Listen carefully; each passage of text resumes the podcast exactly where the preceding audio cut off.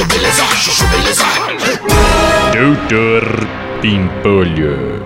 Bom dia, Sileide. É, bom dia, Dr. Bimpolho. Ô, Sileide, confirma pra mim a reunião de amanhã com os mexicanos e... Vai se fuder.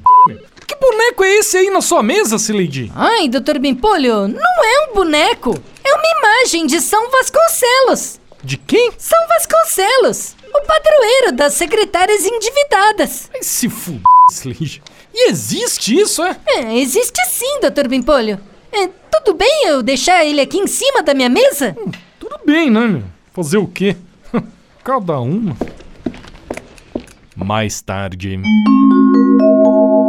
Nossa, meu. Já é quase meia-noite. Deixa eu ir embora pra casa. Ô, meu saco. Silente saiu e deixou tudo apagado, meu. Deixa eu acender a luz. Ai! Putz, susto! Se fuder essa estátua de santo, meu. Padroeiro das secretárias endividadas. Aposto que a Cileide colocou esse São Vasconcelos aqui só pra me pressionar, meu. Pra ver se eu dou um aumento pra ela. Não adianta ficar me olhando com essa cara aí, que eu não tenho nada a ver com as dívidas da Cileide, não, beleza? Se ela não sabe controlar os gastos no cartão de crédito, azar é dela, meu. Quer saber, ó? Eu vou virar esse santo pra parede que se foda. O escritório é meu.